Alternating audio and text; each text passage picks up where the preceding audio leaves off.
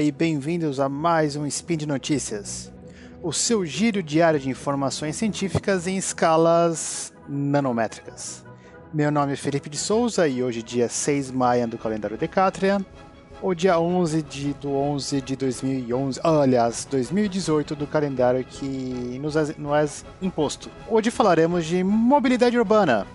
As notícias de hoje são: motoristas de Uber e taxistas tradicionais são malandros às suas maneiras. O efeito de smartphone no comportamento de pedestres. E por último, estudo mostra que motoristas australianos são distraídos. Claro que isso não quer dizer que os outros não sejam. Speed Notícias.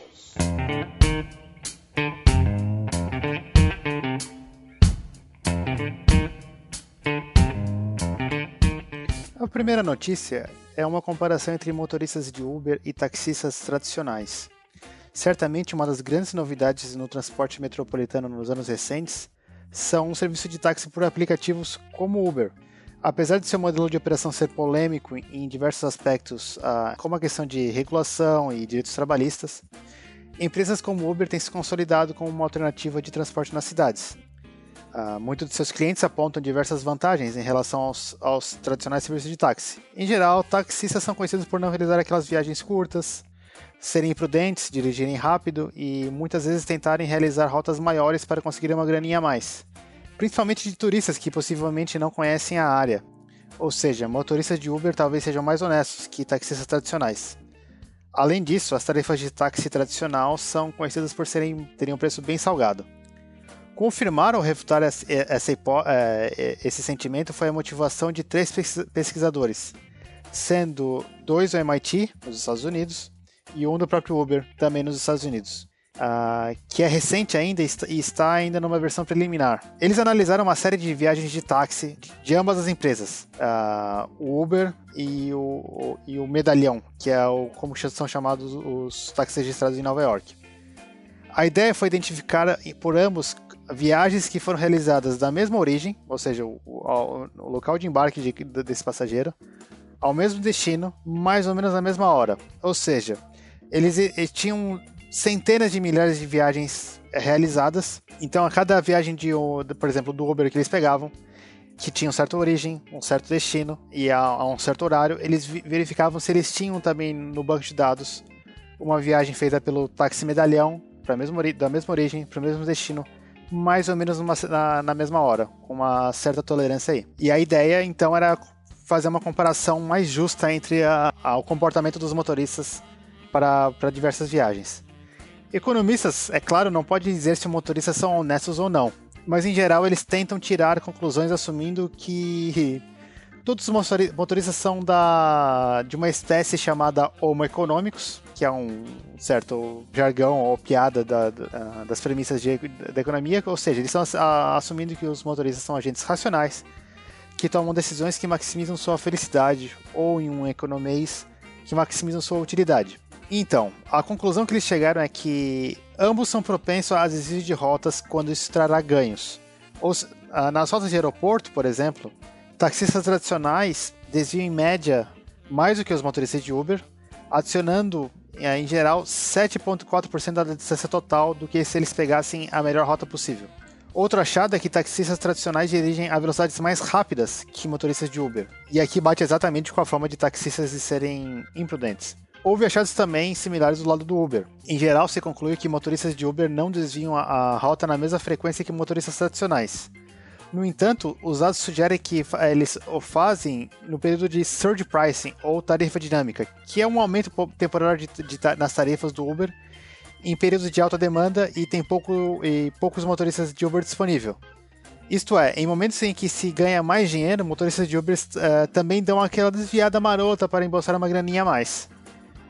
Os autores sugerem que a diferença em comportamento pode em grande parte ser explicada pela estrutura de preço, por exemplo, táxi tradicional cobra por distância, ao, a, ao menos quando não está condicionado, na maioria das viagens, e, um, e, uma tarifa fixa em certos períodos de tempo para o aeroporto. Isso explicaria eles buscarem dirigir mais rapidamente, já que dessa forma eles podem percorrer mais distância ou realizar mais viagens em um menor período de tempo.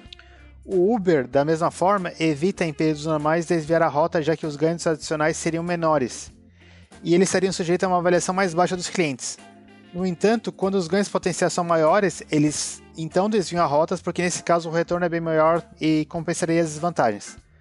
Portanto, em linhas gerais, ambos buscam retornar seus, os seus retornos através das melhores oportunidades no sistema que eles trabalham.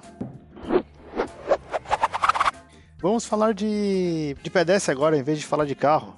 E esse é um estudo aqui é bem interessante, eu até diria curioso. Pesquisadores da Universidade de Sydney, na Austrália, em um estudo de agosto deste ano, analisaram o comportamento de pessoas caminhando em áreas com alto fluxo de pedestres, tentando analisar especificamente o efeito do uso de smartphones. Claro que se sabe que eles, é, pessoas que usam, utilizam smartphone é, andam mais devagar, mas quanto? Outra pergunta importante: será que eles congestionam o tráfego? Isto é, será que eles aumentam o tempo de viagem de outras pessoas, incluindo as que não estão utilizando o smartphone? Como eles fizeram isso então?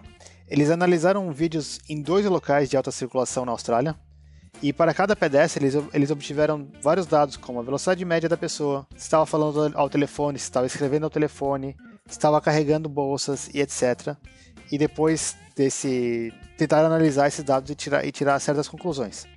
E, e algumas delas são as seguintes: homens caminham, caminham mais rápido que mulheres. As mulheres, uh, em geral, andam mais em grupo do que homens e também carregam mais acessórios, carregam mais bolsas ou alguma sacola na mão quando, quando comparado aos homens.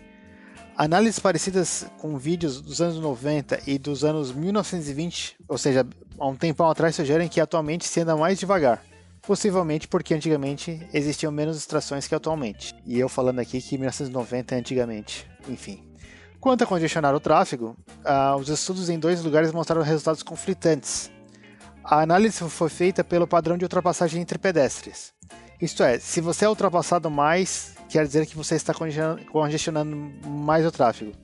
Isso ocorreu em, em um dos casos e em outro caso não ocorreu. Ou seja, uh, todos os pedestres estavam sendo ultrapassados quase que na mesma proporção, se, seja utilizando o smartphone ou não. Apesar de curioso, resultados desses estudos e outros similares podem ter uma aplicação prática. Por exemplo, os resultados podem ser utilizados como base para regras em locais de alto fluxo, como uma estação de metrô, por exemplo, ou regras para se manter à, direita, eh, para, se manter à direita para não atrapalhar os outros pedestres, como comumente ocorrem em escadas rolantes. E a última notícia: motoristas australianos são bastante distraídos. E eu acho que não são só os australianos. Esse estudo também são de é, pesquisadores australianos, também deste ano como notícia anterior, só que uh, são, da, eh, são da pesquisadores da Universidade de Monash. Em uma metodologia parecida com o estudo anterior, pesquisadores analisaram vídeos de pessoas dirigindo por aproximadamente 2 milhões de quilômetros, tentando ver se eles estavam dirigindo ou estavam se distraindo com outras coisas que não for dirigir. Em média, a cada 96 segundos, ou aproximadamente um minuto e meio, motoristas são distraídos com algo que não está relacionado à direção do veículo, dos quais 6% das vezes resulta em alguma falha na prática de direção, como invadir a faixa contrária ou não sinalizar uma conversão. Das tarefas realizadas uh, enquanto dirigiam inclui, claro, falar no celular e escrever por mensagem. Mas também tem várias outras, como higiene pessoal ou tentar pegar um objeto. Escrever mensagens no celular aumenta as chances de acidente em 6 vezes. Apesar de corresponder por apenas 3,5% do total de distrações, motoristas pedem 94 segundos a cada vez que vão enviar uma mensagem. Ou seja, você fica quase um minuto e meio distraído a cada vez que tenta escrever uma mensagem. De acordo com os pesquisadores, a grande vantagem desse estudo é tentar capturar o comportamento de motoristas sem nenhuma intervenção prévia. Isto é, motoristas não sabiam que estavam sendo observados e, portanto, os resultados correspondem ao comportamento natural dos motoristas caso os motoristas soubessem que estavam sendo observados, teria o mesmo efeito que dirigir com um agente de trânsito no banco do passageiro, o que podia inibir alguns dos comportamentos. Claro que não é só na Austrália. Pesquisas anteriores nos, nos Estados Unidos uh, mostram resultados bem similares. E é isso. E por hoje é só. Lembro todos que os links comentados estão no post e deixa lá também seu comentário, elogio, críticas e declarações de amor. Lembre ainda que esse podcast só é possível acontecer por conta do seu apoio no patronato do SciCast, tanto no Patreon quanto no Padrim. Um grande abraço do Felipe Paulo Verde e até amanhã!